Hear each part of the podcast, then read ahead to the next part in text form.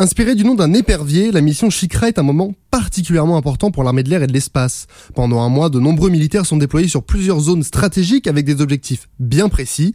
Regroupant cinq activités, Chikra comprend les missions Marathon vers le détachement 181 de la Réunion, Minotaur vers Djibouti et un entraînement de haute intensité Ramsin sur le territoire djiboutien. Elle se termine enfin par un entraînement en Égypte, pays membre de la communauté Rafale. Les deux premières sont d'ailleurs conduites par les forces aériennes stratégiques qui mettent en œuvre la composante nucléaire aéroportée permanente. Ces objectifs donc, ils sont variés. Approfondir la capacité de projection de l'armée de l'air et de l'espace ou encore démontrer la capacité de l'armée de l'air et de l'espace à rejoindre et défendre dans des temps très courts les territoires d'outre-mer français ou des points d'appui à l'étranger. La première étape de la mission Chikra était l'île de la Réunion dont nous aurons l'occasion de reparler. Pour nous parler de l'étape suivante, Djibouti, nous sommes avec le directeur exercice de Ramsin, le lieutenant-colonel Rolando. Bonjour mon colonel, est-ce que vous pouvez déjà commencer par nous parler en quelques mots de la mission Chikra? Donc Chikra, c'est euh, euh, une formidable opportunité euh, pour euh, conjuguer différents objectifs tels que la projection de force et la préparation opérationnelle des forces. C'est la raison pour laquelle nous avons pu conjuguer d'une part les, projections telles que Marathon et Minotaur, le, rendez-vous exceptionnel qu'est l'IHEDN, et aujourd'hui on enchaîne sur Ramsin, Ramsin qui est vraiment le volet spécifique préparation opérationnelle des forces. Remercions à ce titre les autorités djiboutiennes grâce à qui euh, nous pouvons venir nous, entraîner chez eux. Donc c'est vraiment un territoire euh, très intéressant de par la proximité euh, de la base, de par l'environnement, qui nous permet également de, confirmer les liens qui nous lient avec cette, nation qui est, un partenaire, un partenaire essentiel pour cette, base, pour cette base d'appui. Donc justement, vous évoquez plusieurs thèmes, hein, les opérations Marathon et Minotaur par exemple, qui sont des missions conduites par les forces aériennes stratégiques. Et Ramsin, justement, c'est l'un des volets de la mission Chikra. Est-ce que vous pouvez nous en dire quelques mots à ce sujet? C'est près de 300 personnels. C'est des Rafales, des Mirages 2000. Nous avons aujourd'hui 4 euh, Rafales qui ont été projetés, 6 euh, Mirage 2000-5 qui participent, euh, certains de, l'escadron 1 de Cigogne, également de l'escadron stationné à Djibouti 311 Corse, également des Mirages 2000D de Lancy, le MRTT, le Phoenix, qui est, un élément essentiel à cette préparation opérationnelle. Tout ça, c'est presque, on, vient à presque doubler les effectifs de la base aérienne.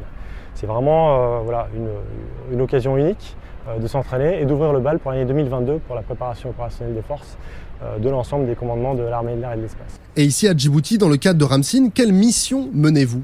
Dans le cadre de Ramsin, euh, les missions tout d'abord vont, crescendo. Les, équipages arrivent, commencent par des vols de familiarisation pour bien intégrer toutes les contraintes techniques et aéronautiques, donc toutes les contraintes de, cet environnement qui est différent, qui est franchement différent, et c'est la raison pour laquelle nous nous projetons. C'est une des raisons pour lesquelles nous nous projetons. il y a cette, cette question de transposition du savoir-faire.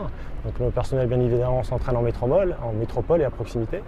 Et donc voilà, il faut vraiment prendre le temps euh, de s'adapter à cet environnement. Euh, ensuite, les, missions vont crescendo, elles sont animées euh, par le centre d'entraînement au combat collaboratif, qui cette année, pour la première fois à Djibouti, fait appel à une société externalisée, la société Synapse, qui est, donc un partenaire avec qui nous avons initié ce type d'entraînement, qui va faire de l'animation euh, euh, des, missions.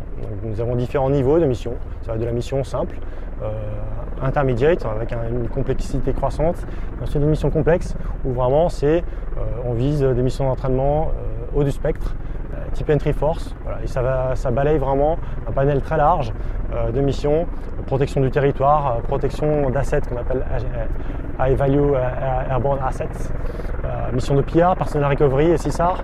Donc voilà, un panel vaste de missions du spectre. Vous employez aussi des hélicoptères. Est-ce qu'à cette occasion, vous travaillez avec d'autres unités, comme par exemple l'escadron de transport 88 Tout à fait. On veut vraiment mettre à profit l'ensemble des forces euh, qui sont euh, projetées et stationnées. On entraîne tout le monde. On va entraîner euh, les équipages, on va entraîner euh, également bah, tout, ce qui, tout ce qui va autour, le, personnel contrôleur, les officiers renseignement, euh, toute la structure SIC. Et ça, bah, ça fait appel à l'ensemble des participants, donc ceux qui ont été projetés, euh, mais également et surtout, sans qu'il aurait été difficile de concevoir un exercice de ce niveau, les unités stationnées sur cette base aérienne, comme l'escadron de chasse 3, 3 en Corse, mais également l'escadron de transport. Et donc les, les aéronefs tels que CASA, Puma participent bien évidemment à ces missions-là. Et après Djibouti, vous partez ensuite en Égypte. Qu'est-ce qui vous y attend? C'est à nouveau, euh, dans cette logique de continuum d'activité, un entraînement. Un entraînement euh, qui, d'une part, euh, s'oriente vers une projection de force de retour vers la métropole et d'autre part vers une escale valorisée. Donc certains personnels vont à nouveau faire, plutôt qu'un simple convoyage, une, véritable mission de projection de force avec un certain niveau de menace qui les attend en métropole, avec certains objectifs à accomplir, et une autre partie du détachement qui lui va se rendre auprès de nos partenaires égyptiens pour cette escale valorisée. Merci mon colonel. Si vous avez bien suivi, après Djibouti venait l'escale valorisée en Égypte. Nous sommes avec le directeur de l'escale, le lieutenant-colonel Damien. Bonjour mon colonel, est-ce que vous pouvez commencer par vous présenter? Je suis le lieutenant-colonel Damien, je suis le directeur de l'exercice pour la partie euh, escale valorisée en Égypte euh, qui se déroule euh, depuis quelques jours maintenant chez notre partenaire. Je suis navigateur de combat sur Rafale dans l'armée de l'air et de l'espace et actuellement commandant unité sur la base aérienne de 113 de Saint-Lizier. Alors dans le cadre de la mission Shikra, vous vous trouvez actuellement en Égypte dans ce qu'on appelle une escale valorisée. Déjà, qu'est-ce que c'est et pourquoi en Égypte? Alors ça a été profité euh, d'avoir déployé euh, nos moyens euh, sur l'exercice RAMSIN du continuum d'activité Shikra et, et d'avoir des moyens déployés pour profiter sur le trajet retour pour travailler quelques jours avec un partenaire qui est l'Égypte puisque vous le savez, euh, c'est un pays qui utilise le même aéronef que nous depuis quelques années maintenant, et avec lequel eh ben, se développe un partenariat assez spécifique sur cet appareil. C'est toujours très intéressant de voir comment euh, le même appareil que celui qu'on utilise tous les jours est utilisé à l'étranger et de pouvoir travailler en coopération avec eux. Qu'est-ce que vous avez fait concrètement avec l'armée égyptienne? Donc euh, eh ben, d'abord une prise de contact puisque ben, voilà, pour la plupart d'entre nous on n'avait encore jamais travaillé avec eux. donc des briefings de coordination pour savoir quelles étaient leurs manières de travailler et pouvoir s'adapter aussi à notre niveau. Et ensuite, après avoir fait ben, des vols de familiarisation, donc là vraiment on apprend à voler ensemble. Ensuite, on a augmenté la difficulté tactique des missions. On a d'abord des missions tactiques plutôt simples et là, en montant progressivement en gamme jusqu'à arriver à des missions un peu plus complexes qui font intervenir un grand nombre d'appareils avec des rafales entre autres, mais pas seulement. Euh, pour ben, montrer qu'on est capable de travailler en coordination. Quelle relation vous entretenez avec les Égyptiens aujourd'hui? C'est vraiment une nation euh, ben, avec laquelle on n'avait pas forcément l'habitude de travailler avant, en tout cas ce qui est sûr pour la communauté Rafale.